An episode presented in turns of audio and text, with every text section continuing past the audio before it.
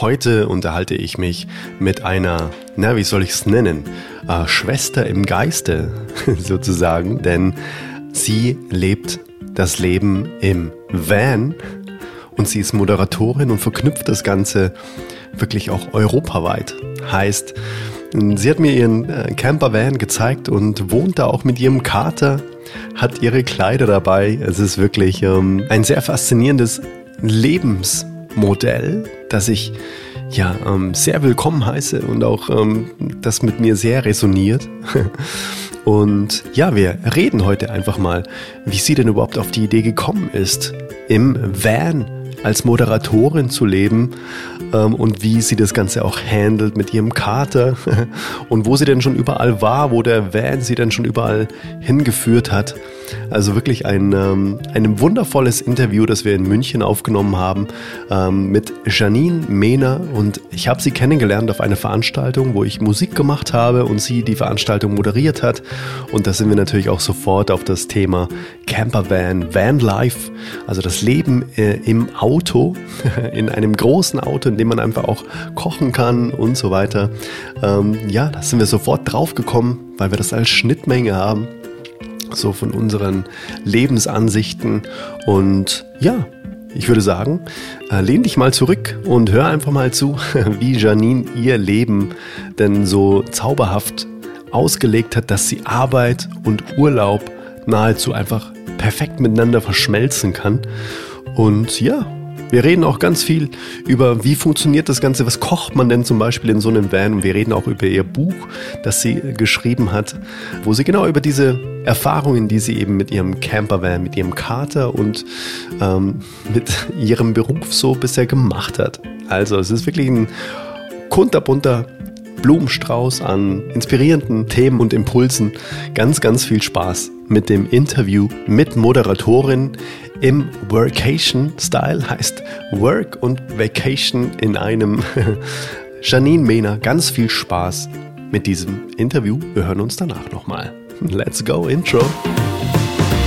Hey Mother Nature, you're so wonderful. You're full of wonders overall. You are the soul. Heute ist es tatsächlich genauso, wie es war, als wir uns das erste Mal getroffen haben, weil es ist für mich als Musiker auch total geil, eine Moderatorin anzusagen. Normalerweise ist es ja genau immer andersrum, dass es dein Job ist. Und ich weiß noch, als wir eben gemeinsam auf einem Event waren und ähm, du da moderiert hast und ich Musik gemacht habe, da habe ich dann auch gesagt, und jetzt hier für Sie, Ihre Moderatorin für diesen Abend, Janine Mehner. Und genauso ist es heute auch. Voll schön, dass du da bist. Mega geil. Vielen, vielen Dank, dass ich da sein darf. Und damals haben wir uns noch in der Mittagspause unterhalten und du hast gesagt, dass du diesen Podcast planst. Und jetzt ist er da und jetzt ist er sogar schon ein Jahr da. Also herzlichen Glückwunsch zum Geburtstag. wow, danke. Echt, habe ich das damals gesagt, dass ich einen Podcast starten werde. Auf jeden Fall. Ach, krass. Guck mal, das weiß ich schon gar nicht mehr, weil das für mich so ein äh, im Prinzip eigentlich schon so, ein, so eine Normalität geworden ist, dass es dieses Format hier gibt. Das ist so unglaublich. Und jetzt sitzen wir hier in München an der Isar. Du hast hier moderiert, glaube ich, für ein paar Tage, gell? Und jetzt haben wir uns einfach gesagt, hey, wir nehmen uns heute Zeit, weil wir auch sofort gemerkt haben, wir sind Brüder und Schwester im Geiste, weil du tatsächlich einfach im Van durch die Welt reist und dein Buch heißt so schön Meine Workation, Reisen mit Kater, Campervan und Kostüm. und du warst, glaube ich, auch tatsächlich damals ähm, beim Event mit deinem Camper, glaube ich, gell? Kann das sein? Wir waren in Augsburg beim Event, richtig. Genau. Ich war auch mit dem Van, richtig, mhm. war ich auch beim Event. Und äh, München ist für mich immer wieder schön und eine Reise wert, äh, weil auch hier meine erste Camper-Tour startete. So cool. Wow, wie ist das äh, damals passiert? Und äh, beschreib doch vielleicht auch mal ganz kurz für diejenigen, die dich nicht kennen. Ähm, ich kenne dich jetzt auch vom Event und so weiter und äh, von Instagram. Und erzähl doch mal, was ist so, was macht die äh, Janine so aus? Sehr gerne. Ich habe beim ähm, Fernsehen volontiert, ähm, war auch beim öffentlich-rechtlichen, beim privaten Fernsehen, bei Radiostationen und bin dann mehr in die Event-, Messe- und Kongressmoderation gewechselt. Und für meine Jobs muss ich wahnsinnig viel vorbereiten und das habe ich immer gerne schon im Mobile Office gemacht, also sei es im Garten, auf der Terrasse, irgendwo.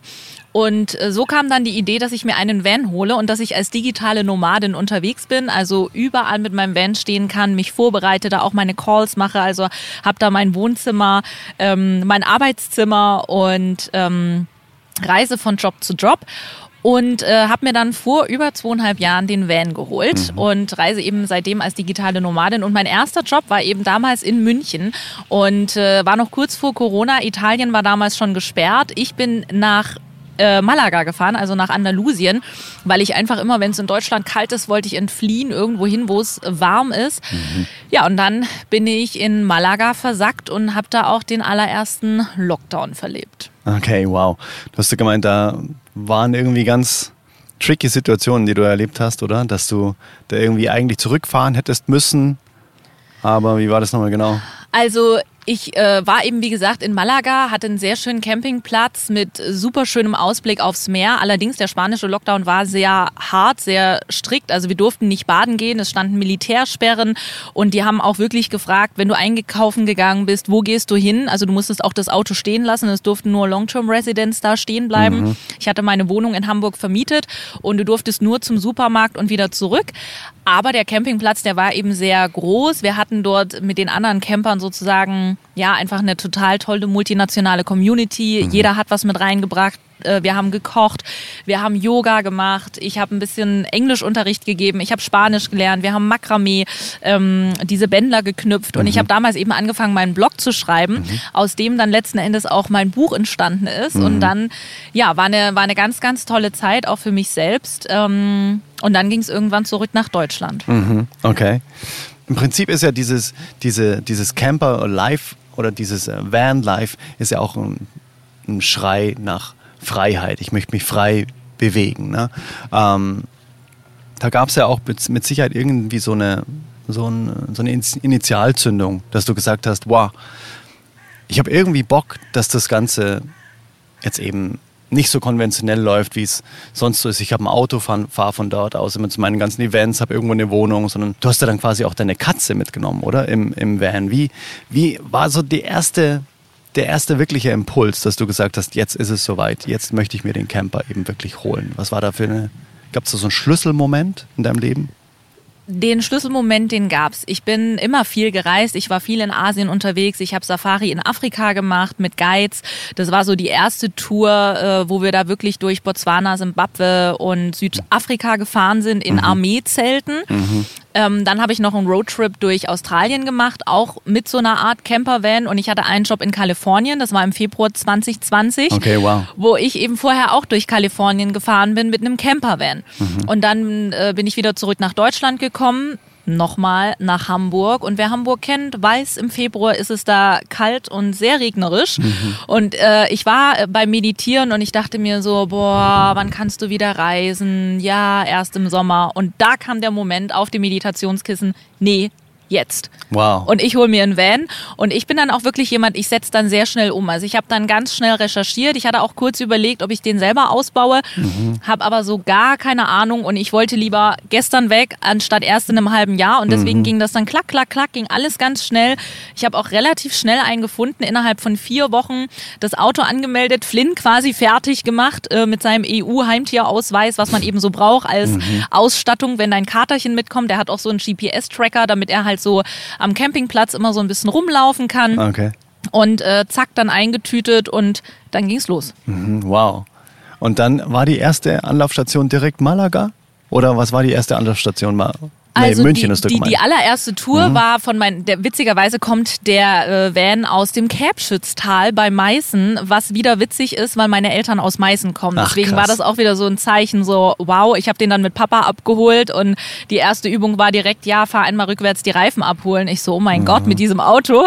ähm, hab dann äh, bei meinen Eltern auf dem Hof das Auto sozusagen fertig gemacht. Mhm. Als ich gefahren bin, also es waren ja im Grunde zwei Wochen geplant. Mhm. Als ich gefahren bin, standen meine meine Eltern beide auf dem Garagenhof, haben geweint, als hätten sie schon so gespürt, irgendwas passiert da, irgendwas mhm. ist da. Mhm. Und ich super happy nach München gefahren. Und also München war eben die erste Anlaufstelle, dann auch mhm. mit dem Katerchen die ersten zwei Tage fand das der Kater noch nicht ganz so cool. Also er ist immer Auto gefahren, weil meine Eltern halt im Erzgebirge wohnen und ich ihn immer mitgenommen habe. Mhm. Ähm, aber am Anfang hat er erst noch wenig gefressen, wo ich echt dachte, oh Gott, fahre ich jetzt zurück. Aber ich musste so an meine Freunde denken, die immer davon sprechen, die Kinder sind in der Eingewöhnung. Und ich dachte, ich habe ihm das in die Pfote versprochen.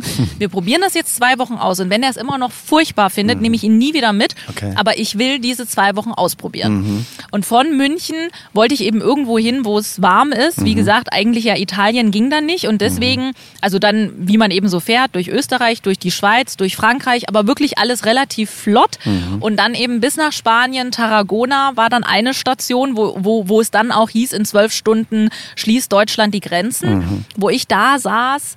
Ähm, und echt dachte, boah, krass, fährst du jetzt alles zurück und bist dann als Eventmoderatorin, hast eh keine Jobs und parkst mhm. dann den Van auf dem Garagenhof deiner Eltern. Mhm oder bleibst du hier? Und ich habe dann da entschlossen, ich bleibe und bin eben noch bis nach Malaga gefahren, schwupp noch rein und durfte da bleiben und es war für mich echt die beste Entscheidung. Okay, wow. Das war ein Spot oder ein Erlebnis in deinem äh, noch sehr jungen Van Life, oder? Ähm, und wenn du jetzt mal so Revue passieren lässt, was sind so was sind so magische Momente gewesen, die dir sofort einfallen, wo du sagst, wow, ich bin so dankbar dass ich mich für diese Mobilität des Wohnens auch entschieden habe? Es gibt ähm, im Grunde viele Sachen. Also ich habe ja hinten diese, diese Yoga-Flacken und wenn hinten die Flügeltüren auf sind und die Yoga-Flacken wackeln, wackeln, da geht jedes Mal mein Herz auf. Da bin mhm. ich echt dankbar dafür. Mm, Mama und ich, wir hatten von Anfang an geplant, meine Mama ist 60 geworden und ist ein großer Gartenfreund mhm. und wir hatten von Anfang an geplant, nach Frankreich mal zu fahren, weil ich auch Französisch spreche. Mhm. Und diese Reise haben wir jetzt im Mai 2022 endlich umgesetzt. Mhm. Und dass Mama und ich in, in Frankreich waren, das ist einfach super schön, weil wir da wirklich so dieses ähm, ja, letzten Endes deutsche Vita, dieses sich treiben lassen, in Ruhe bummeln, Käffchen trinken, so das zum Beispiel gemacht mhm. haben, war super schön. Wow im Grunde eigentlich jedes Frühstück, wo, wo es einfach warm ist und du draußen sitzt oder irgendwie du einfach so in der Natur bist, die Vögel zwitschern, dich bringt so runter. Mhm. Mm, eine ganz tolle Geschichte war zum Beispiel auch, dass ich mit Van auf Korsika war und auf Sardinien, weil ich früher auch schon mal mit meinen Eltern auf Korsika war und dann auf einmal selber mit dem Auto auf die Fähre zu fahren. Mhm. Und ähm, da habe ich einen Deutsch-Libanesen kennengelernt ähm, der mir zum einen meine Wasserpumpe repariert hat, was super witzig war, weil meine Wasserpumpe war kaputt und ich dachte schon, oh, wenn du irgendwann mal wieder in Deutschland bist, dann musst du das machen und mhm. zack, bumm, schenkt mir das Universum einen, so, so ein Bastler, der dachte, ich guck mir das mal an und so, mhm. zack, bumm, hat er mir die Wasserpumpe repariert. Ich dachte, mhm. danke Universum. Und er hat dann tatsächlich auch vom, äh, vom Krieg im Libanon erzählt und sagte, weißt du, im Libanon, da ist seit über 30 Jahren Krieg. Ich sag mal in Anführungszeichen, das interessiert in Deutschland niemanden. Mhm. Und, äh, und er hat so gesagt, er, er kann ja auch Arabisch, also er guckt sich die arabischen Nachrichten an, er guckt sich irgendwie CNN an und guckt sich die Deutschen an und er sagt, das ist, als würden die alle über verschiedene Sachen sprechen. Das fand ich auch äh, von, von, jemandem, der eben auch von vor Ort kommt, fand ich das sehr interessant. Mhm, verstehe. Also so die Medienberichterstattung ist quasi so mhm. unfassbar unterschiedlich im Gegensatz zu dem, was man eben im Land mitbekommt. Mhm. Das habe ich auch schon öfter mal mitbekommen. Mhm. Menschen, die wirklich in Ländern wohnen, wo angeblich irgendwas sein soll. Dann so, hä, bei uns ist es hier alles ganz anders. Das ist komisch. also das ist natürlich nochmal ein anderes Thema, die mhm die Massenmedienberichterstattung ist natürlich ja. ähm, mit Sicherheit ein anderes Format als so ein freier Podcast, hier, wo man einfach alles erzählen kann. ja, pass mal auf, lass uns mal über das Thema sprechen, was wir vorher mal so ein bisschen angerissen haben, als wir uns jetzt schon echt lange, bevor das Mikro hier an war, unterhalten haben. Du hast gemeint, es gab auch mal so Momente, wo du dann in deinem Van gelegen bist und einfach auch vor gewissen Dingen Angst hattest. Dass du gedacht hast, wow, was könnte jetzt alles passieren und wie gehst du in solchen Situationen auch mit, mit Ängsten um? Du hast ja auch gemeint, du meditierst, du machst auch viel Yoga, du hast mir deinen Van auch vorher gezeigt, ne? du hast quasi auch Platz, um deine Yogamatte auszubereiten. Nimm uns doch mal ein bisschen mit rein in deine, in deine Welt, weil es soll hier auch immer so ein buntes Buffet an Impulsen, an Inspirationen sein, wo sich jeder immer für sein Leben das rausnehmen kann, was gerade stimmig ist. Und je mehr Menschen teilen, was für sie heilsam ist, was für sie liebevoll ist in ihrem Leben, desto mehr können sich vielleicht dann auch andere davon was mitnehmen. Und dementsprechend nimm uns mal mit rein, wenn du zum Beispiel in deinem Van liegst und hast dann Gedanken von, was könnte denn alles passieren und ängstliche Gedanken. Was macht dann die Janine, dass sie dann doch total behutsam und liebevoll einschlafen kann am Ende? Mhm. Tatsächlich ist das eine Frage, die ich insofern oft gestellt bekomme. Also entweder, dass Menschen sagen, du bist so mutig und äh, vor allen Dingen auch, dass Frauen, junge Frauen mich ansprechen und sagen, boah, krass, du reist als Frau ganz alleine. Dann sage ich, nein, der Kater kommt mit. und das ist wirklich so ein mhm. Gefühl von Heimat, tatsächlich, mhm. dass einfach irgendwas, irgendjemand mit an Bord ist. Mhm. Ähm, das zum einen. Zum anderen habe ich immer gesagt, ich, find's, ich fände es voll traurig, die ganze Zeit auf eine Person zu warten, um mein Leben ja, für die Zukunft aufzusparen. Und am Ende triffst du vielleicht jemanden, der aber gar nicht diesen Lifestyle und Reisen teilen möchte und hast gewartet und gewartet. Ähm, und zum anderen ist es noch so, ich denke mir immer, wenn du 9.999 Menschen begegnest und, äh, nee, andersrum, Entschuldigung, wenn du 10.000 Menschen begegnest und 9.999 davon sind nett, warum soll ich dann die ganze Zeit durch die Welt gehen und Angst haben? Also mh, mm, das vielleicht vorweg. Also ich, ich, ich würde das jetzt gar nicht als übermäßig mutig bezeichnen, ähm, sondern ich mache einfach. Die Situation, die du, glaube ich, konkret meinst, ist meine Rückfahrt da von Spanien, weil das war ja alles noch im tiefsten Lockdown. Das war so Ende Mai 2020. Ähm, da war es in Deutschland schon, ich sag mal in Anführungszeichen, etwas normaler. Also die Straßen waren auch voller. In Frankreich und Spanien waren die Straßen komplett leer, mhm. immer noch, auch die Autobahn. Das war jetzt nicht so, dass man denkt, ach, das ist ja schön zum Fahren, sondern das war schon eher beängstigend. Mhm. Und es kam noch hinzu, dass man dass, dass man keine Campingplätze ansteuern durfte, man musste irgendwo draußen schlafen. Und mhm. auch bei uns auf dem Campingplatz äh, waren ja dann alle auch vernetzt und hörten hier und da ist mal jemand gefahren und es wurden einfach so Schreckgeschichten irgendwie erzählt, dass es halt auch so Überfälle gab. Und da muss ich sagen, hatte ich dann echt auch Angst, dass mhm. irgendwie was Doofes passiert. Also ganz konkret, ich habe mir dann, bin dann echt bis abends 22 Uhr gefahren, bis es nicht mehr ging und habe mich dann in den Van gelegt und dann ging bei mir das Gedankenkarussell an und ich dachte, oh mein Gott, wenn jetzt hier jemand kommt, ähm, ich habe mir ja die schlimmsten Sachen vorgestellt, beziehungsweise so, ich, ich, ich bin dann eigentlich immer so dieses Worst-Case-Szenario durchgegangen. Was, was kann passieren? Okay, es kann jemand kommen, der mich ausraubt oder die mich aus dem Van rausschmeißen und sagen, äh, mhm. wir wollen den Van haben. Mhm. So, dann wäre eigentlich noch mit das Schlimmste, ich meine, es ist nur was Materielles, dann wäre eigentlich das Schlimmste, wenn Flynn, also mein Kater im Van wäre. Das wäre mhm. wirklich schlimm. Ähm, ja, dann kann es natürlich kommen, dass sie, also könnte es passieren, ähm, ja, dass sie, dass sie mir irgendwie was antun wollen, ne? Gefahr oder, oder Leid oder Schmerz oder vergewaltigen oder mhm. so. Ähm, ja, oder dass sie vielleicht sogar am Ende auch kommen und mich töten. Ähm, das waren die Sachen, die mir da durch den Kopf gingen und ich lag wirklich im Van und habe auch geweint. Mhm. Und dann irgendwann habe ich realisiert, warte mal ganz kurz, ich liege hier in meinem Van. Ich habe ein Dach über dem Kopf, das Bett ist trocken, es ist, ich habe frische Luft, ich habe was zu essen und ich habe die Ohren aufgemacht und da war auch draußen nichts. Und dann dachte ich, ja, okay, aber im Moment ist ja hier überhaupt gerade gar nichts. Mhm. Und dann konnte ich irgendwie beruhigt die Augen zumachen und dann konnte ich auch schlafen mhm. und am nächsten Morgen weiterfahren. Mhm. Also der Klassiker, dass man oder dass nur der Mensch Angst hat, mhm. der seinem Geist erlaubt, in die Zukunft zu wandern, sozusagen. Na, wir hatten es vorher ja auch, dass das Leben ja immer im Hier und Jetzt stattfindet und dass wir uns ganz oft eben in der Vergangenheit oder in der Zukunft aufhalten und dass dieses Pendel sehr, sehr selten bewusst dann einfach auch im Hier und Jetzt stehen bleibt, sondern es pendelt immer so zwischen den beiden ähm, Welten hin und her. Und statt die eigentliche dritte Welt, nämlich das Hier und Jetzt, ähm, bewusst wahrzunehmen, weil das ist ja das Leben. Wenn wir immer entweder vor oder zurück gucken, dann bekommen wir den jetzigen Moment ja gar nicht mit und irgendwann dann das ganze Leben nicht mit. Und was sind so deine, deine Tools, deine Methoden, um das Leben möglichst bewusst zu genießen, wenn du im Van bist, dass du sagst, da hast du für dich auch vielleicht ähm, Rituale, wo du sagst, da bringst du dich immer ins Hier und Jetzt und da da kannst du die Momente auch am besten aufsaugen und genießen und einfach auch äh, ein Foto in deinem Herzen dann von den ganzen Momenten machen. Ein Foto im Herzen, das ist schön, das merke ich mir.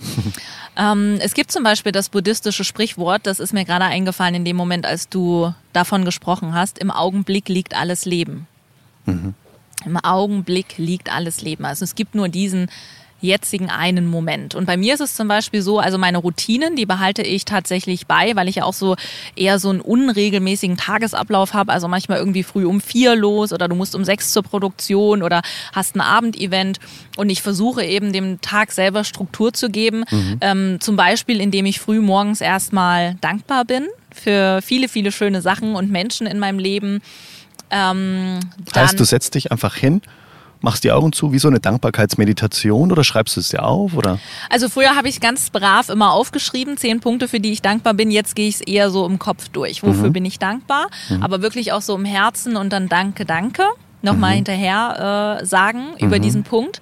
Ähm, dann bin ich auch Yogalehrerin und mhm. kann sogar in meinem Van die Matte ausbreiten. Mhm. Ähm, also ich mache schon viel, viel Yoga, beziehungsweise aber auch diese einfachen Mobilitätsübungen im Sinne von Kopfkreisen, Schulterkreisen, mhm. Füßekreisen, Hüftekreisen, um auch in den Körper zu kommen. Mhm. Und äh, dann mache ich gerne Atemübungen, weil durch den, durch den bewussten Atem dadurch, dass wir das lenken, sind wir ja auch im Moment und beim Atem. Mhm. Und ich meditiere beispielsweise auch. Mhm. Oder auch Aufmerksamkeitsübungen zu sagen, wenn ich jetzt laufe, wie fühlt sich mein Fuß auf dem Boden an? Wie sind die Steinchen beispielsweise? Oder eben auch beim Duschen, wie fühlt sich das Wasser mhm. auf der Haut an? Oder mhm. auch beim Essen wirklich bewusst sein und erstmal auch zu sagen, wir hatten damals, als wir Mittagspause haben, waren wir zum Beispiel auch dankbar fürs Essen. Mhm.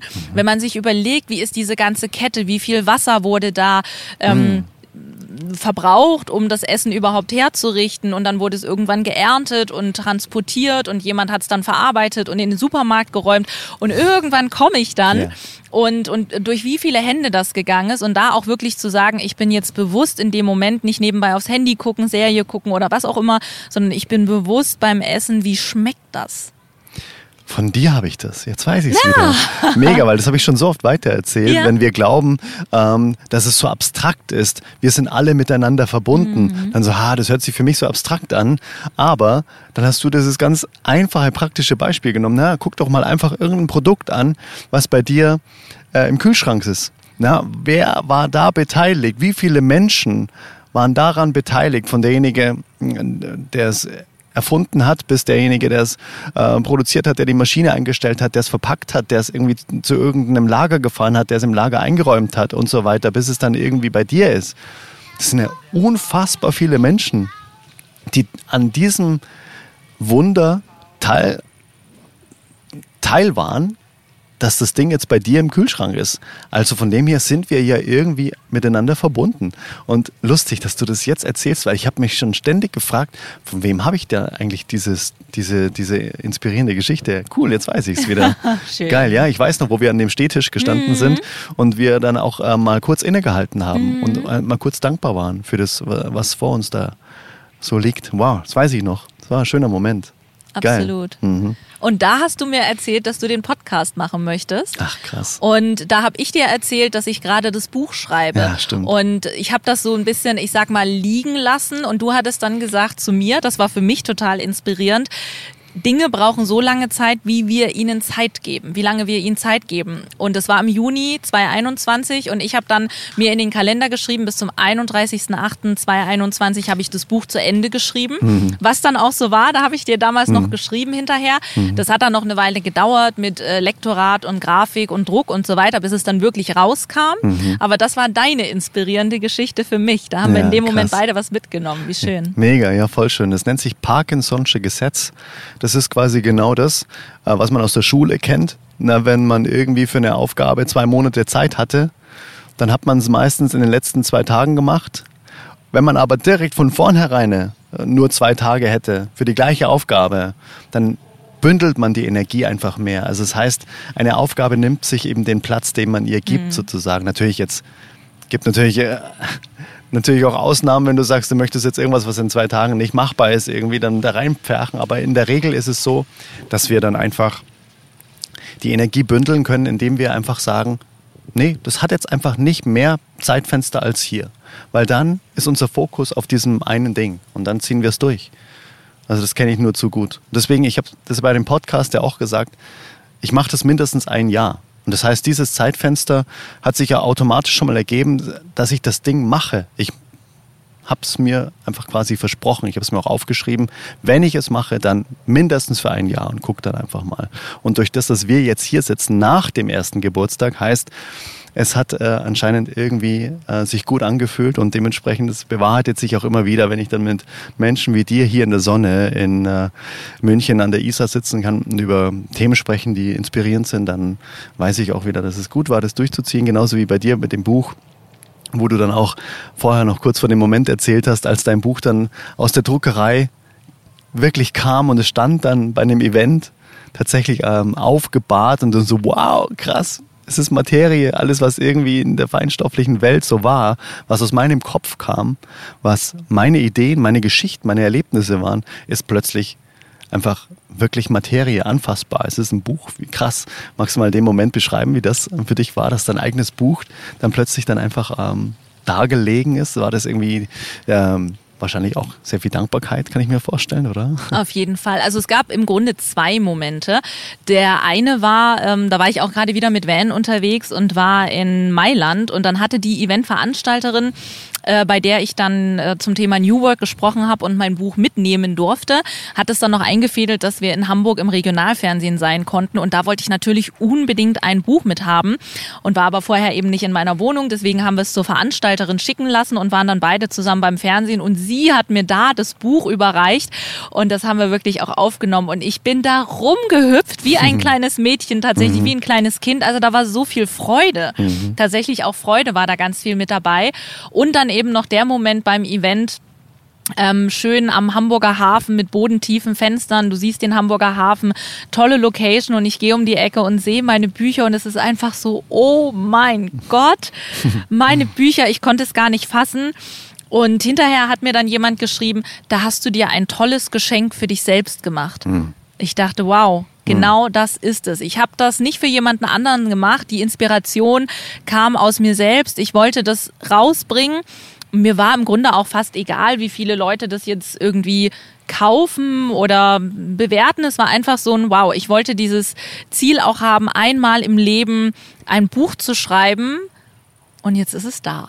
Mega. Herzlichen Glückwunsch auch dazu. Dankeschön. Unglaublich. Du hast vorher noch kurz mal in dem Nebensatz äh, im Vorgespräch erwähnt, dass du ähm, zum Thema Work-Life-Balance, glaube ich, einen Vortrag gehalten hast. Und es gab hier in dem Podcast auch äh, ein Interview mit einem sehr, sehr lieben Freund von mir, der Steffen Kirchner, der mal die These aufgestellt hat, dass Work-Life-Balance, und jetzt bin ich gespannt, was du dazu sagst, der größte Bullshit ever ist, dass man überhaupt eine Trennung macht zwischen Work und Life. Und jetzt Jetzt darfst du was dazu sagen, bin ich gespannt. Absolut, 100% richtig. es ist ja nicht so, dass wir so wie früher, man stempelt sich ein, lalalala, ist dann auf Arbeit und nach acht oder zehn oder zwölf Stunden, zack, stempelt man wieder aus und dann, hu, jetzt beginnt das Leben und jetzt beginnt die Freizeit. Das ist vollkommen richtig. Im Gegenteil, es ist ja so, dass wir die Arbeit voll oft mitnehmen. Wir erzählen abends davon, teilweise können die Leute schlecht schlafen. Morgens stehen sie auf, sind schon wieder in Gedanken, sind schon wieder bei der Arbeit, also sehr, sehr viel Arbeit.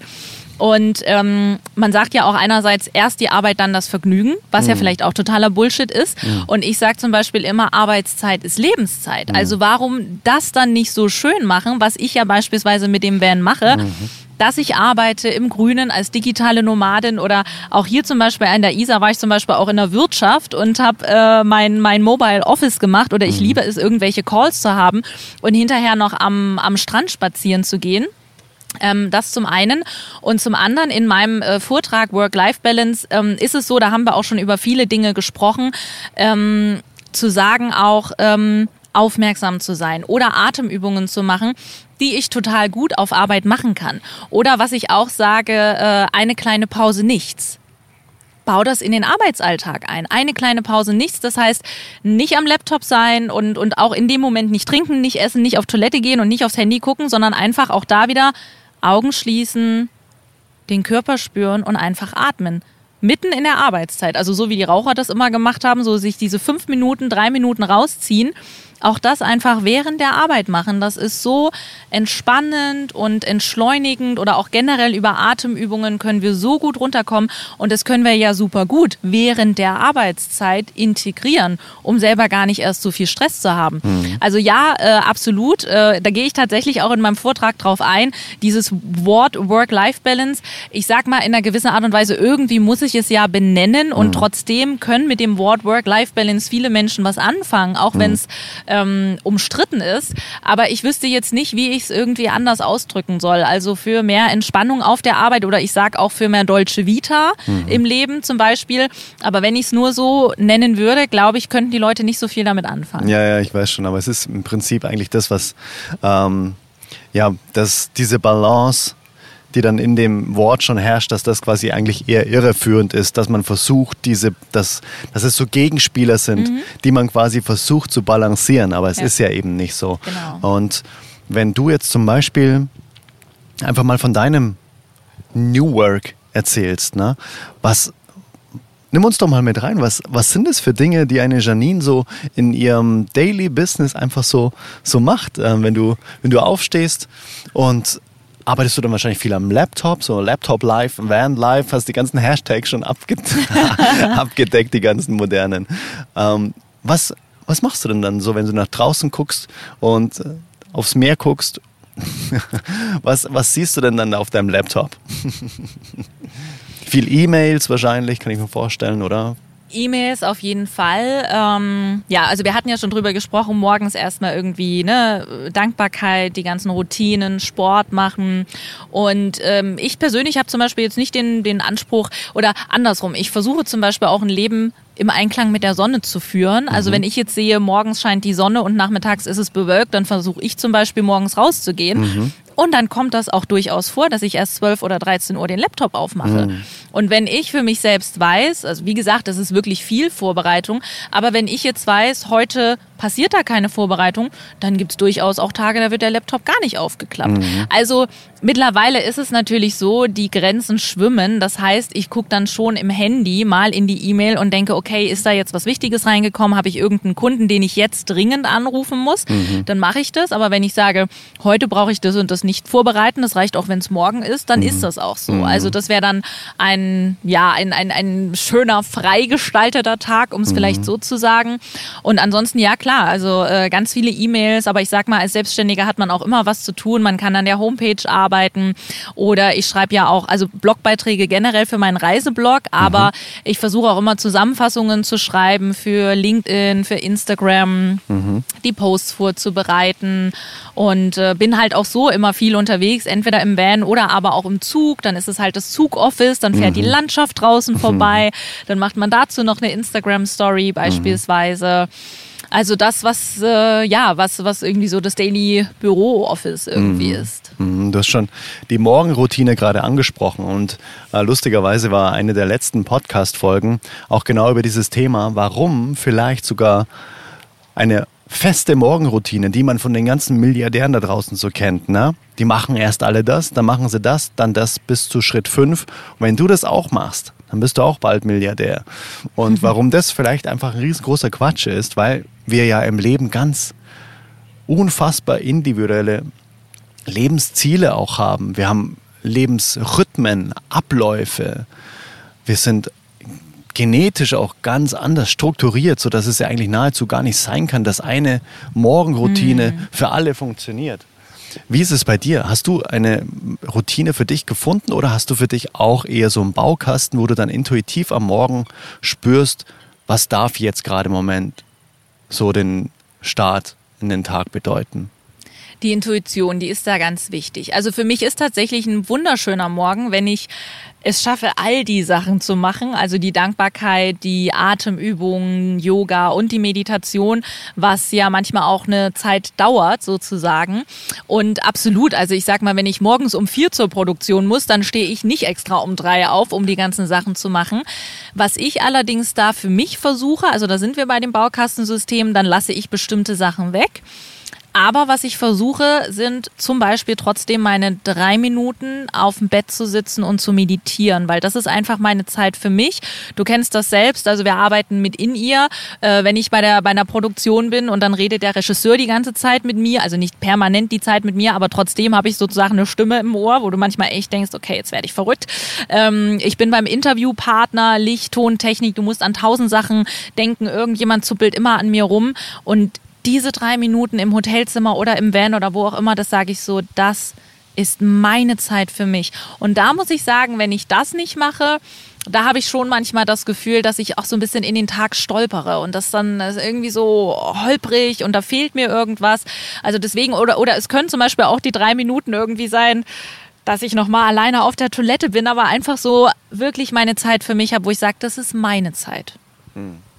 Das kennt man lustigerweise auch aus der das ist natürlich jetzt in Sachen Nachhaltigkeit total beschissen, aber das waren auch ein bisschen meine Roots. Man kennt es so ein bisschen auch aus dem Formel-1-Sport, dass die dann wirklich einfach mal ganz kurz vor dem riesengroßen Start von irgendwas einfach kurz nochmal auf die Toilette gehen, weil mhm. sie sagen, das ist leider der einzige Ort, wo ich jetzt einfach nochmal ganz kurz nur für mich sein kann und einfach mal kurz meinen inneren Happy Place so sortieren kann, wie ich das gerade möchte. Und dann geht's raus und dann ist man auch resilienter gegen alles, was so kommt. Ne? Diese ganzen Stressfaktoren, wenn man einfach selbst auch mal für, wenn es nur drei Minuten sind, der wichtigste Mensch an diesem Tag war, überhaupt in seinem Leben. Ne? Weil um das geht's ja. Da haben wir uns vorher auch sehr intensiv drüber unterhalten, über eigentlich lustigerweise alle Themen, die auch schon in den Podcast-Folgen zuvor auch immer mal wieder thematisiert wurden. Zum Beispiel Selbstliebe.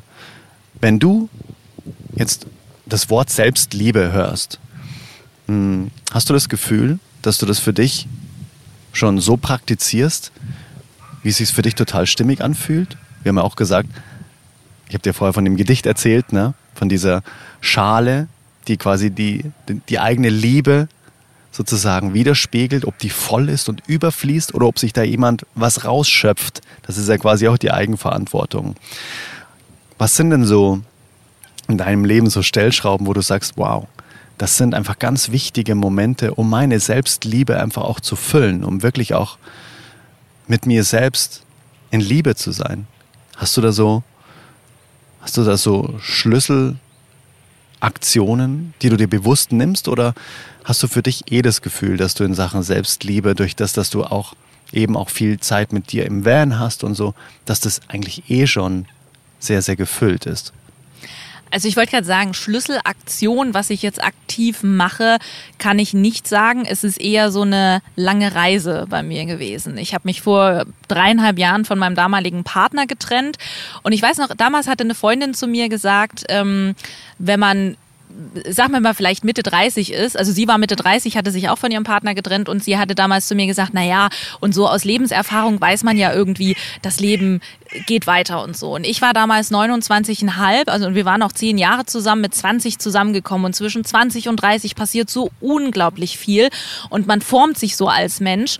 Und für mich mit 29,5 war das so, oh, Gott, wer bin ich und wie viele? Und ähm, das war eine ganz, ganz lange Reise. Und damals sagte auch jemand zu mir, ja, äh, du musst Selbstliebe machen oder praktizieren oder wie auch immer. Und ich habe mich auch so in mein Zimmer gesetzt und sag so, aha, okay, Selbstliebe. Jetzt setze ich mich hier hin, ich liebe mich. Uff, ja, keine Ahnung. Also das war so eine ganz, ganz lange Reise wo ich mir Themen aus der Vergangenheit angeschaut habe, wo ich viel geweint habe, viel getrauert habe, wo ich meine Gefühle gefühlt habe. Für mich ein, ein, ein Schlüssel, wenn man es so sagen kann, ist Grenzen setzen. Also für mich war erstmal ganz wichtig, damals herauszufinden, nicht unbedingt wer bin ich, aber was mag ich und was mag ich nicht, weil ich mich sehr nach dieser einen anderen Person und generell nach anderen Personen im Leben gerichtet habe. Mhm. Ähm, also erstmal herauszufinden, was mag ich und was nicht, weil ich glaube, über dieses Tool kommt man da seiner Seele und dem, was man mag, schon sehr nahe. Mhm. Und ähm, dann eben auch Grenzen zu setzen. Und äh, ich habe auch früher oft Ja gesagt zu Dingen, wo ich Nein gemeint habe. Mhm. Und dann auch das herauszufinden und Grenzen zu setzen und zu sagen, bis hierhin und nicht weiter und nein, das möchte ich nicht. Und ähm, im Grunde, ich bin immer viel gereist und dann eben auch das mit dem Thema Van zu sagen, da hätte ich vorher auch gesagt, ah, mit Partner, weißt du, in meinem Job, ich bin sowieso schon, sagen wir, 100 Tage im Jahr nicht zu Hause und dann sagst du noch zu deinem Partner, jetzt hole ich mir noch einen Van, Tschüssikowski. Ähm, aber jetzt konnte ich das natürlich machen, das war auch so ein, ja, eine Sache von meiner Seele, wo sie gesagt hat, das will ich unbedingt machen, das mhm. ist so schön. Also einfach die Sachen, die sich gut anfühlen. Und jetzt mittlerweile würde ich sagen, ich habe mm, die Selbstliebe, ich praktiziere es schon sehr gut. Wahrscheinlich nicht immer oder nicht genug. Also vielleicht ist es auch so eine Reise, mhm. wo wir immer mehr dahin kommen. Aber ich merke schon, was tut mir gut, was mache ich gerne, was will ich gerne essen, wo will ich gerne in den Urlaub hin und sozusagen alles, was irgendwie Schönes und Spaß macht. Ähm, das zu machen oder bis dahin einfach auch sich selber zu umarmen und zu sagen, boah, ich kann mich selbst halten. Ich bin jetzt selber gerade für mich da. Und ich will auch Zeit mit mir selbst verbringen und einen schönen Urlaub mit mir haben und auch ein Date mit mir selbst haben, mhm. beispielsweise. Wow, voll schön. Wie ist es denn, ähm, weil du vorher gerade gesagt hast, was leckeres Essen. Mhm. Und Essen ist ja auch völlig, völlig mein Thema. Das ist auch schon ganz oft hier im Podcast Thema gewesen.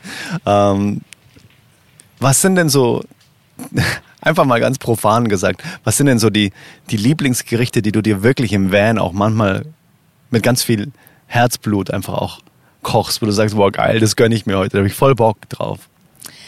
Ich liebe Dal Curry und, und das kann man echt gut auch im Van machen, finde mhm. ich. Also halt die roten Linsen. Ähm, am Anfang wird es ja erstmal angebraten, also die Zwiebel und der Knoblauch mit ähm, Kurkuma und die ganzen anderen Kräuter weiß ich, aber Kurkuma, auf jeden Fall viel Kurkuma. Und ähm, wie heißt das? Pi Kreuzkümmel. Piment? Kreuzkümmel, mhm. ja, genau, Kreuzkümmel. Den habe ich auch im Van zum Beispiel. und dann kannst du das halt schön anbraten mit Kokosmilch und, äh, und dann geht's ja eigentlich auch ziemlich flott. Ne? Mhm. Und äh, das ist zum Beispiel ein Essen, was ich super gerne im mhm. Van mache.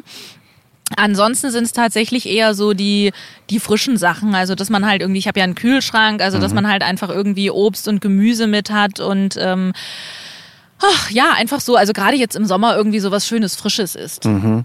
Ja, mega.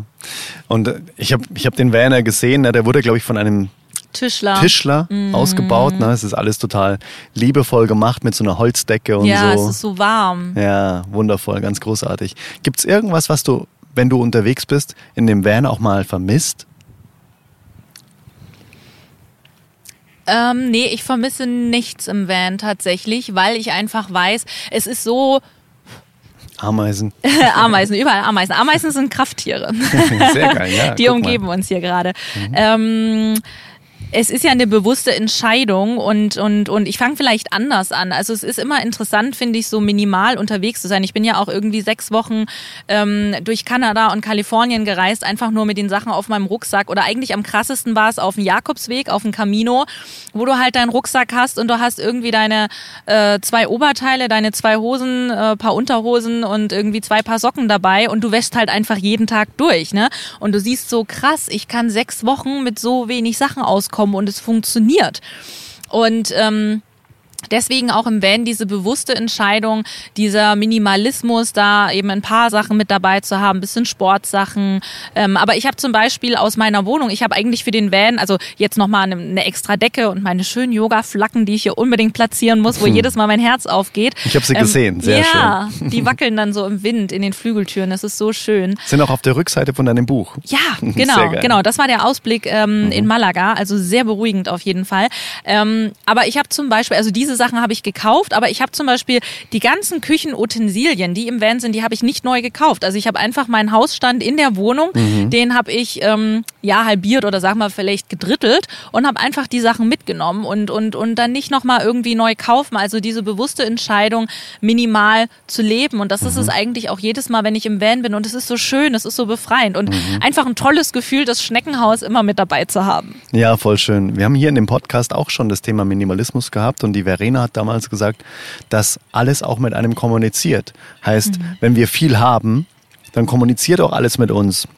Putz mich, verkauf mich, benutze mhm. mich mal wieder, räum mich auf und so weiter. Und je weniger wir haben, desto klarer ist unser Geist auch, weil weniger mit uns kommuniziert. Und mhm. ich ähm, Im Van ist es ja so, dass man sich einfach aufgrund des Platzes wirklich für die Lieblingsteile im Prinzip entscheidet. Und man umgibt sich dann quasi tagtäglich nur mit Lieblingsteilen. Und was gibt es Tolleres, ne? im Prinzip, dass man einfach wirklich alles, was man hat, hat man ganz bewusst, weil man es für einen Einsatzzweck braucht oder weil man es einfach total toll findet. Mhm. Und das ist ja eigentlich genau das Surrounding, was uns glücklich macht, ne?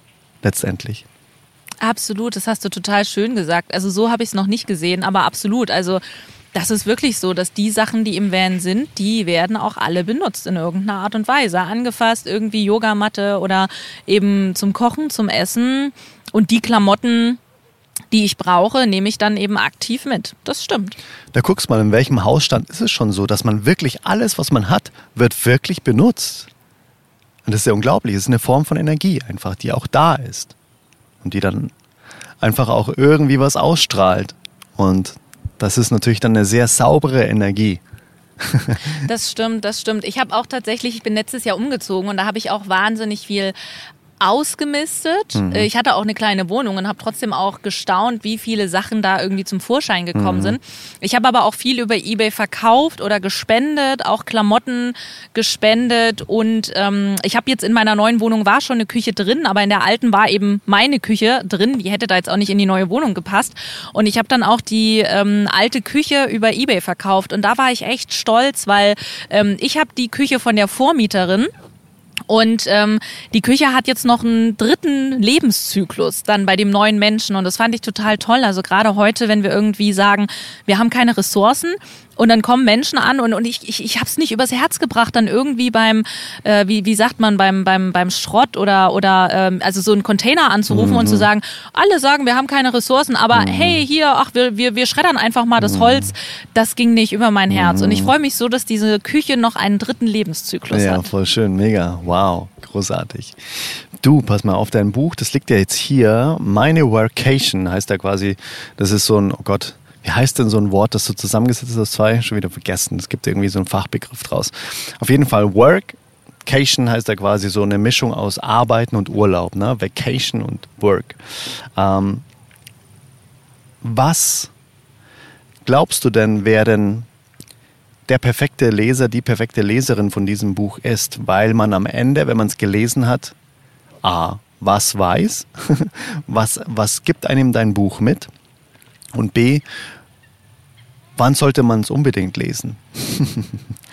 Man sollte es unbedingt lesen, wenn man sich einen Van holen möchte und auch wenn man mit Katze reisen möchte. Ah, ich habe am Anfang okay. erstmal wirklich diesen ganzen Prozess, ähm, wie habe ich mir den Van ausgesucht, weil ich finde, eine essentielle Frage ist, willst du nur mal am Wochenende damit wegfahren oder willst du wie ich eben längerfristig wegfahren? Das ist eine riesengroße Frage. Ich habe zum Beispiel keinen VW Bulli, ich habe einen umgebauten Citroën Jumper. Ähm, H3N4 heißt es, glaube ich, für mhm. die, für die äh, äh, Technik-Freaks. Mhm. Ähm, der ist auch 6,50 Meter lang, also das merkst du an der einen oder anderen Stelle. Finde ich für mich aber total super, weil ich mitunter eben auch vier Wochen unterwegs bin und wenn es dann fünf Tage regnet, bist du drin, ich arbeite da drin, ich mache meine Calls da drin. Ich finde es super, dass hinten das Bett immer ausgeklappt ist, weil mhm. du halt auch schnell mal Sachen draufpacken kannst oder dich mhm. selber draufpacken kannst. ähm, wenn du halt sagst, ich will am Wochenende zum Kiten fahren und schlaf wirklich nur da drin und ich fahre ja eh nur, wenn gutes Wetter ist, ja gut, dann holst du die Campingstühle raus, fährst die Markise raus und, und bist eh immer draußen und wirklich nur zum Schlafen drin. Also ja. das ist essentiell. Ähm, dann eben auch die ganzen Sachen, wie ist es mit der Katze? Wie ist es mit der Eingewöhnung? Was brauchst du alles dafür? Natürlich irgendwie Sachen, auch Körbchen oder Decke mitnehmen, die sowieso schon nach dem Tier riechen. Du brauchst ähm, einen EU-Heimtierausweis zum Beispiel. Ähm, einfach, wenn man über die Grenzen fährt, dass illegaler Tierhandel unterbunden, ah, unterbunden werden kann. Verstehe. Mhm. Ähm, also das, das würde ich so mit auf den Weg geben. Ich gebe auch immer mal Einblicke in die Medienwelt, also wen das interessiert. Ähm, und zum anderen äh, einfach auch Leute, die hm, ich sag mal vielleicht, um den Horizont insofern zu erweitern, ist es nicht nur für Selbstständige, wo ich sage, hol dir unbedingt einen Van und arbeite als digitaler Nomade, mhm. sondern ich gebe eben auch einfach diese kleinen Tipps im Sinne von, wenn du Gleitzeit hast, dann steh doch beispielsweise früh um sechs auf, dann hast du 14 Uhr Feierabend und kannst hinterher noch an den See fahren und an deinem Gehirn bleibt hängen, okay, ich war am See. Es geht gar nicht unbedingt darum, wie viele Stunden warst mhm. du da, mhm. sondern dass du da einfach eine schöne Zeit hast. Ja. Also solche kleinen Tipps. Und vielleicht ganz mhm. zum Schluss auch noch, ich habe immer viele Reisen gemacht. Ich hatte es vorhin schon gesagt, äh, Afrika war dabei und ich war in Indonesien, ich war im Dschungel und habe Orang-Utan gesehen. Dazu mhm. habe ich eine Geschichte mit drin. Mhm. Und ich war auch auf Sri Lanka im Kloster mhm. und äh, bin ja auch Yogalehrerin und habe auch eine Meditationseinleitung mit im Buch. Okay, wow. Das ist auf jeden Fall Grund genug, um sich das Buch zu kaufen. Ne? Heißt, ähm, bekommt man bei dir auf der Webseite oder auf, in allen gängigen Stores oder? In allen gängigen Stores, genau. Okay. Ich habe es ähm, auch bei Thalia hochgeladen und bei mhm. Amazon und das finde ich ganz spannend, wie ähm, sozusagen eben der Konsument entscheidet. Ne? Also ich sag mal, auf Amazon hochzuladen ist einfach ein einfaches Tool. Mhm. Und es gibt auch Leute, die sagen, ich möchte nicht bei Amazon bestellen. Und natürlich habe ich das dann bei Thalia hochgeladen, aber ich finde es teilweise echt krass, was Leute erwarten. Ne? Also du hast halt ein Buch und äh, weil 16 Leute nicht auf Amazon bestellen wollen, äh, machst du dann extra noch ein, noch ein anderes Format oder gehst noch mhm. zu einem mhm. anderen Händler. Und da, mhm. da habe ich auch manchmal so gedacht, wow, ne? Also wie bei auch einem kleinen Kiosk irgendwie verlangt wird, EC-Zahlung zu machen, also wie, mhm. wie verwöhnt wir auch äh, für alles sind. Mhm. Und ich habe auch gesehen, dein Podcast ist ja auch auf ganz vielen verschiedenen Plattformen, mhm. um, um halt natürlich immer mit den Leuten in Kontakt zu kommen. Aber ich finde es schon echt manchmal Wahnsinn, ja, wie verwöhnt wir sind und was wir auch, wenn wir rausgehen wollen, ist es eben nicht nur so, dass du sagst, wow, ich habe jetzt ein Buch geschrieben, sondern okay, aber irgendwie muss es ja lesbar sein mhm. und zu den Leuten kommen. Ja, ja, voll. Machst du denn auch sowas wie äh, so Lesungen? Hast du sowas auch vor, dass du mit deinem Van quasi dann äh, irgendwo hinfährst, einfach Klappe auf und dann äh, Boxen? das ist eine coole Idee tatsächlich. Lesung habe ich bis jetzt noch nicht gemacht. Ich hatte ein ähm, also ich habe ich hab eben meine Keynote, wo ich das Buch mitnehmen kann oder bestimmte Veranstaltungen, wo ich es platzieren kann. Ähm, Lesung habe ich auf jeden Fall vor, wäre jetzt eine gegebenenfalls über Zoom im August gewesen, aber August ist dieses Jahr mein komplett mhm. freier Monat mhm. und ich habe gesagt, ich möchte nichts drin haben. Ich möchte in meinen Terminplaner gucken und ich habe einfach keinen einzigen Termin, weil mhm es ist ja trotzdem immer so, wir nehmen irgendwie was mit, wir haben eine Inspiration, es muss vorbereitet werden. Und da habe ich gesagt, nee, im August jetzt nicht, aber vielleicht kommt eine im September. Mhm, okay. Ja, es ist spannend, dass du dir auch dann quasi einfach ein Zeitfenster nimmst, wo einfach nur Zeit für dich ist. Ne? So habe ich es ja auch gemacht. Im April habe ich auch einen Podcast drüber gemacht, über meine Zeit auf Teneriffa. Okay, alles klar. Da ist einfach nichts und da wird nichts kommen. Mhm. Und wenn wir das nicht machen, dann wird da was reinkommen wenn wir diesen heiligen Raum nicht für uns einnehmen und sagen, da, von dort bis dort, wird nichts passieren. Weil das ist für mich geschlossener Zeitraum. Und es ist gut, dass du es auch nochmal sagst. Ist super witzig, weil ich habe mir das auch so vorgenommen. Ich habe es auch zum Universum gesagt. Ich meine, klar, in der Eventbranche ist Sommer eh immer ein bisschen ruhiger. Ähm, aber ich habe witzigerweise wirklich den ersten Job ab 1.9. Der kam reingeflattert. ist ja krass. Ähm, Pass auf, du hast vorher noch gemeint, dass du super gerne noch über ein Thema sprechen wollen würdest, was jetzt dann noch ansteht. Du hast gemeint, du gehst jetzt dann nochmal auf Reisen an einen, einen ganz speziellen Kraftort. Ne? Möchtest du darüber nochmal uns ganz kurz mitnehmen? Auf jeden Fall. In der Einleitung kann ich noch ganz kurz sagen, ich bin ja vor drei Jahren den äh, Camino, den Jakobsweg gelaufen und das wollte ich dieses Jahr im Sommer auch machen. Und äh, da hat mir aber mein Knie so ein bisschen den Strich durch die Rechnung gemacht, weil ich ein bisschen Knieprobleme hatte, die ich auch gerade äh, ganz gut wieder in den Griff bekommen habe. Aber ich glaube, mein Körper sagt mir so, mach einfach mal gar nichts oder nicht viel auf jeden Fall.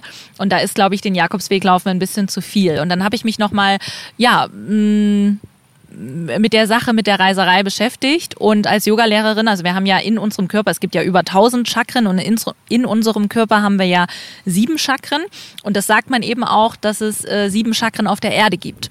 Und dann habe ich so geguckt, wo die alle liegen und dann habe ich gesehen, wow, das vierte Chakra, also das Herzchakra ist in England, in Glastonbury, also sozusagen Avalon, auch da überall, wo die, wo die Saga um, um König Artus zum Beispiel ist oder die Artus-Runde. Und das äh, sechste Chakra, also das dritte Auge, das wandert so alle 150 bis 200 Jahre und das fällt gerade genau auch mit Glastonbury zusammen. Also sprich Herzchakra und das dritte Auge fallen gerade zusammen. Und dann habe ich so ein Calling gehabt und ich habe gesagt, wow, ich fliege dahin. Ich weiß nicht, was passiert. Ich will einfach da sein und ich will einfach diese Energien da spüren. Ich weiß nicht, wie lange ich da bin. Ich will da einfach sein. Hast du da irgendwie schon so eine Vorstellung davon, was sich da erwartet an Energie? Gibt es da irgendwas, wo du sagst, boah, ich glaube, das ist da so und so?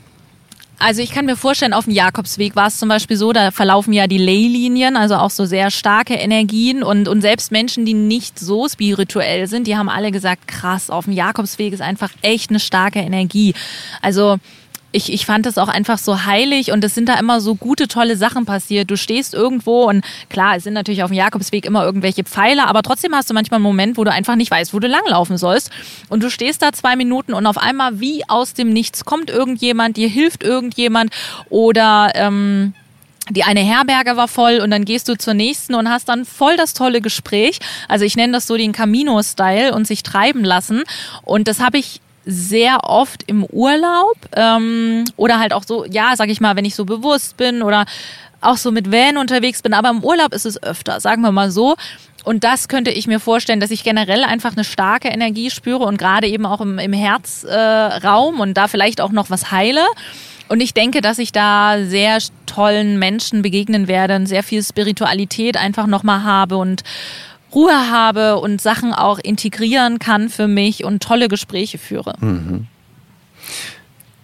Es fällt mir gerade spontan noch eine Frage ein. Was bedeutet für dich denn ganz persönlich Spiritualität? Was bedeutet für mich Spiritualität? Also ich bin ähm, in Ostdeutschland aufgewachsen und äh, wir sind atheistisch erzogen. Also viele sind atheistisch erzogen ähm, das habe ich persönlich, äh, also früher war das einfach so und ich habe aber immer so ein bisschen, also ich bin jetzt kein neidischer Mensch, aber ich habe immer so zu Leuten geschaut, die diese Verbindung haben oder gerade auch in Asien, die so diese Verbindung mit Buddha haben oder auch generell mit Gott, ähm, die einfach sowas im Leben haben. Ich sag mal vielleicht auch, wo sie sich dran festhalten können oder so sagen, das hat alles so seinen Sinn. Und als ich den Jakobsweg gelaufen bin, da ging so meine spirituelle Reise los, eben auch in Verbindung mit der Trennung von meinem Ex-Freund, wer bin ich und wie viele und mhm. äh, was ist da draußen noch. Und da habe ich persönlich meinen Weg und meinen Zugang zu Gott gefunden. Und Gott, das ist immer so ein großes Wort. Ähm, also für mich ist das Energie, das Universum, Liebe beispielsweise.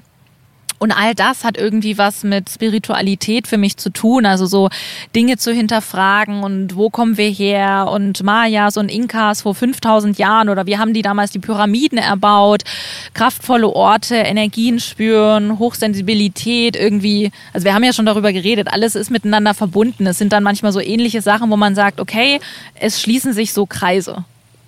Hm. Da bin ich gespannt, was du dann berichtest, wenn du dort warst. Wann ist soweit? Also ich habe meinen großen Urlaub vom 1. August an bis zum 31. August. Also ja, noch gute zwei Wochen. Wow, wow, wow, wow. Wie lange fährst du dahin? Ja, das ist noch eine gute Frage. Ich weiß noch nicht, ob ich mit Van fahre oder ob ich ah. fliege. Einfach weil man natürlich, klar, der Weg ist das Ziel, aber einfach auch, wenn ich hochfahre, dauert das bestimmt eine Woche, wieder runterfahren, dauert eine Woche. Ich bin verstehe. noch unentschlossen. Das verstehe. wird sich noch zeigen. Ah, verstehe.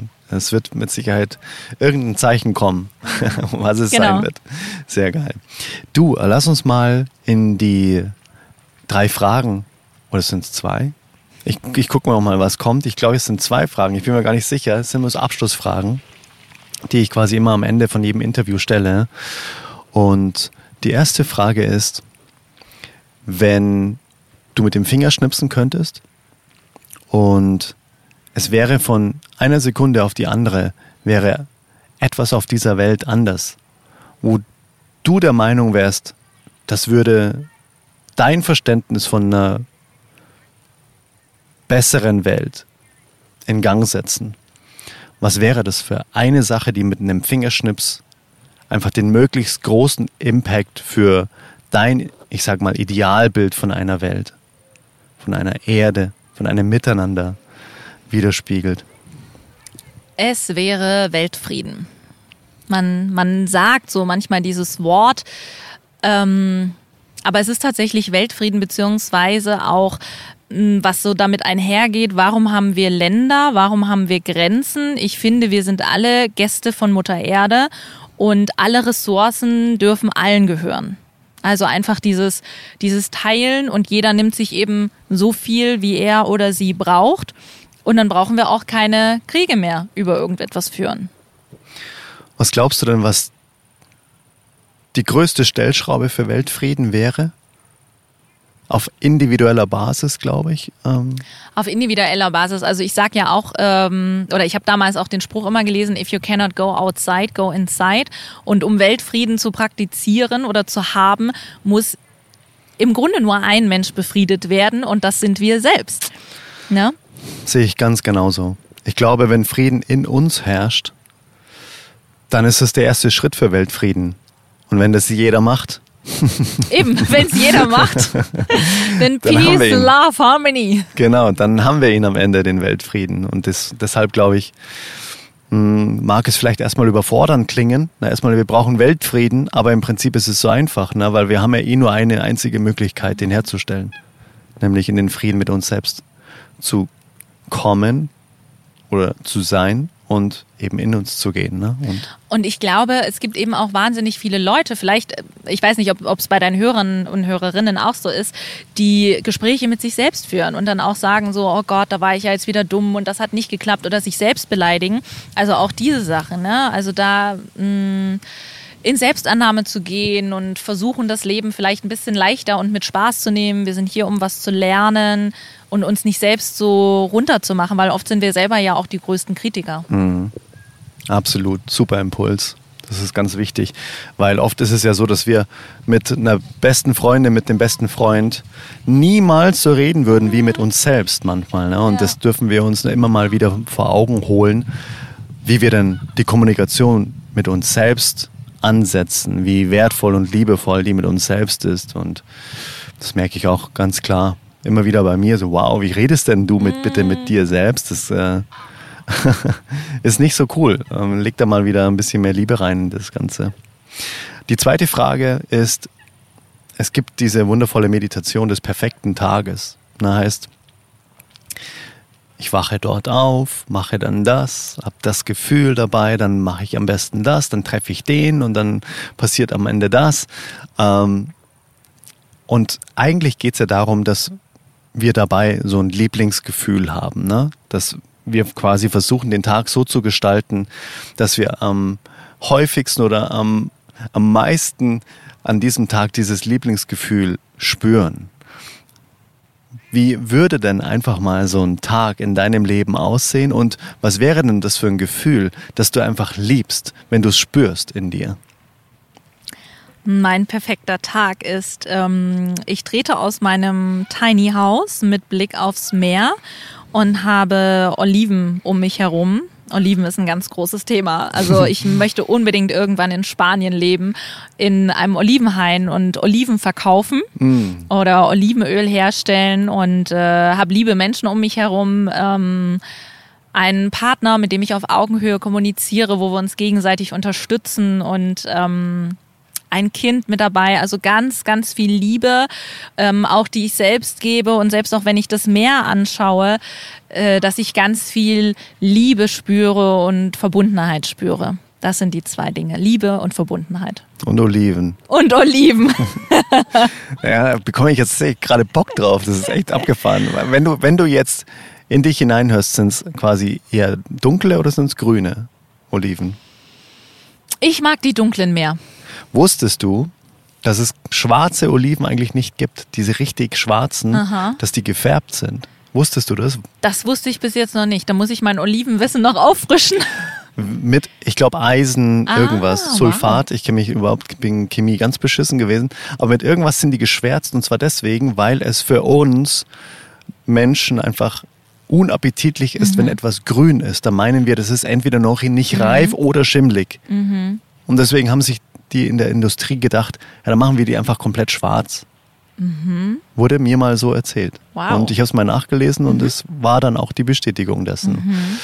Du kannst es auch gerne selber nochmal nachprüfen, yeah. weil ich möchte hier keine, keine Mythen in die Welt hinaus tratschen, aber ich bin mir sehr sicher, dass es so ist. Also von dem her, falls du dich dafür entscheidest, würde ich mich für Grüne entscheiden mhm. an deiner Stelle, weil das sind die natürlichsten. Grüne oder die, die braunen? Vielleicht genau. sind die einfach noch braun dann. Genau, es gibt, es mhm. gibt ja dann so eher das sind dann so rot, mhm. äh, rot, schwarz. Mhm. Aber die mhm. ganz schwarzen, mhm. die man so kennt auf den Pizzen und so, die mhm. gibt es eigentlich in der Natur nicht. Okay. Sehr interessant. Ja. Danke für den Impuls. Ja, gerne. Und ich habe letztens auch eine gegessen von jemandem, der eine Pizza bestellt hat. Und ich hatte das Gefühl, ich habe das geschmeckt. Oh. Dieses Eisenhaltige. Ja. Uh. Total abgefahren, aber vielleicht mhm. ist es mhm. auch total mhm. brainwashed mittlerweile. Ich weiß es nicht genau.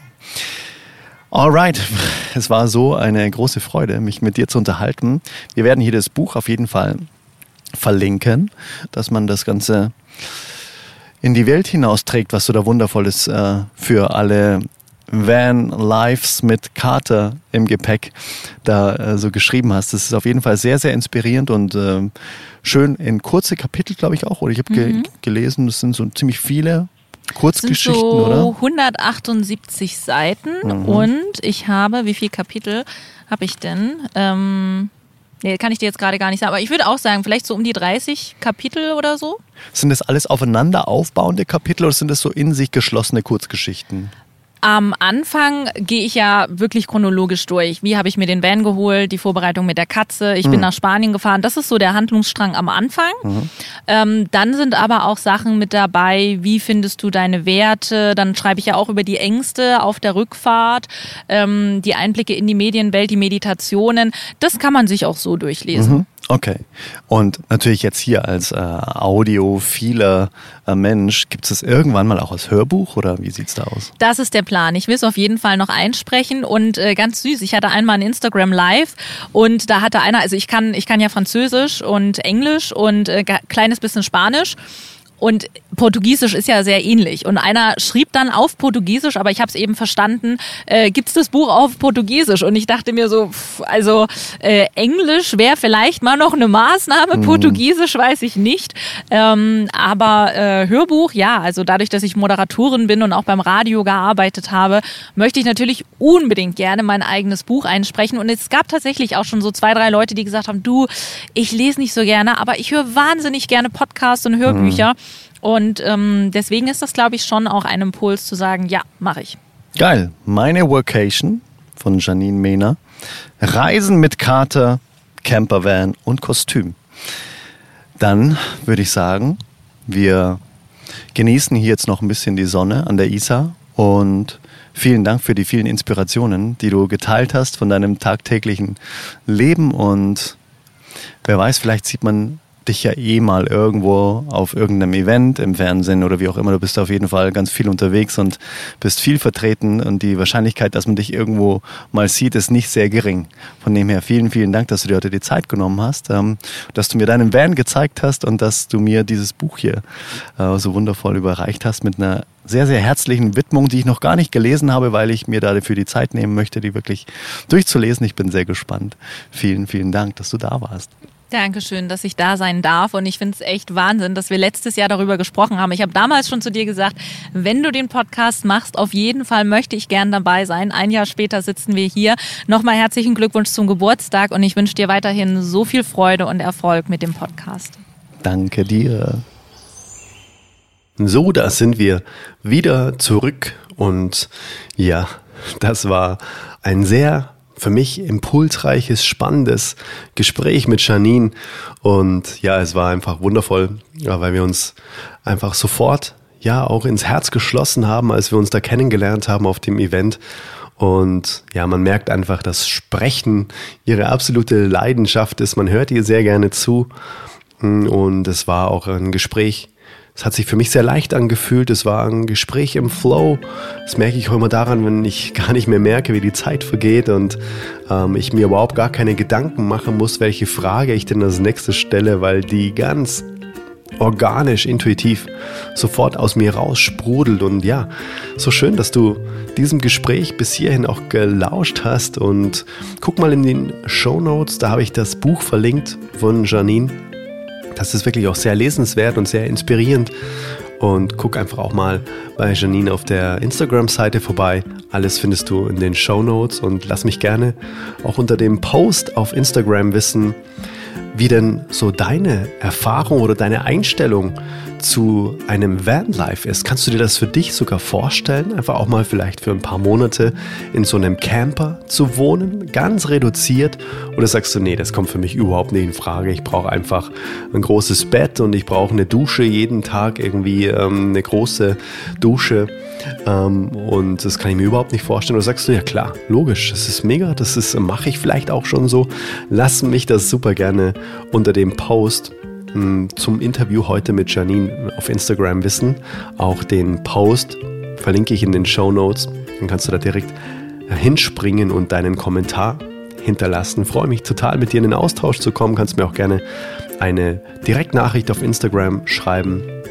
Und wenn du Bock hast, ähm, oder wenn dir der Podcast hier gefällt, dann ist die Wahrscheinlichkeit auch sehr hoch, dass der Newsletter dich sehr begeistern wird, weil darum geht es auch, ähm, oder in dem Newsletter, ja, geht es auch eben um die Themen hier in dem Podcast, unter anderem natürlich auch um meine Musik, um ähm, neue Veröffentlichungen von Videos, von Live-Events, von Konzerten und so weiter.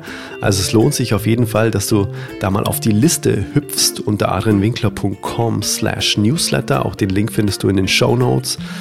Ja, ich schreibe wirklich jede Mail, ähm, die so an dich da rausgeht, wirklich von Herz zu Herz und es ist nichts automatisiert, sondern es kommt alles wirklich aus dem realen Leben und ich gebe mir die größte Mühe, das für dich sehr unterhaltsam äh, und informativ zu gestalten, sodass du ja auch was zu lachen hast und dass es einfach Spaß macht zu lesen. Also guck einfach gerne mal rein und guck auch gerne mal im Shop vorbei. Dort gibt es das Album So Much More jetzt auf Vinyl und die Bloombox. Da steckt eine riesengroße, sehr naturverbundene Überraschung drin. Auch das ist verknüpft mit meinem Album. Guck gerne mal unter adrianwinkler.com slash shop vorbei und ja, such dir was Schönes aus. Wir hören uns in der nächsten Folge wieder, lesen uns auf Instagram und hüpf gerne mal auf die Webseite vorbei und guck dir gerne das Buch von Janine auch an. Alrighty, dann so, so, so sehr danke, dass du bis hierhin gehört hast, dass du die Zeit dir genommen hast und dieses Gespräch dir heute angehört hast. Wunder, wunder, wundervoll. Wenn du denkst, das Gespräch könnte auch für andere Menschen inspirierend sein, dann leite es auch gerne weiter. Und dann wünsche ich dir jetzt noch, egal was du gerade machst, einfach eine wundervolle Zeit. Und bis zur nächsten Folge. Das wird auch wieder ein Interview sein. Sei gespannt. Und ja, bis zum nächsten Mal im Oldest Soul Podcast. Let it flow, let it grow. Bye bye, dein Adrian. Ciao, ciao. Hey, Mother Nature, wonder